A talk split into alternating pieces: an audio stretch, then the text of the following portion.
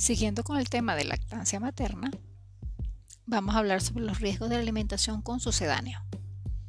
La leche humana y la lactancia materna exclusiva deben considerarse la referencia o patrón de oro de la alimentación del lactante y el niño pequeño y las formas de alimentación deben demostrar ausencia de efectos perjudiciales sobre la salud del lactante y de su madre a corto, medio y largo plazo y resultados similares en cuanto a desarrollo pondo estatural, psicomotor o psicosocial.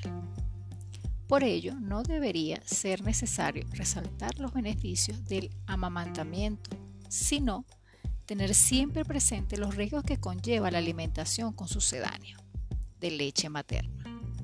El lactante no amamantado deja de obtener numerosos beneficios existiendo evidencia suficiente para afirmar que estos lactantes están expuestos a un mayor riesgo de morbilidad y generan un importante coste económico y social. Los sucedáneos son aquellos paliativos que se dan cuando no se toma leche materna. Es como decir un sustituto con baja calidad. Por eso es un riesgo en cuanto a los procesos de la leche materna en condiciones normales. Seguimos entonces esta semana hablando sobre lactancia materna. No te pierdas nuestro próximo episodio.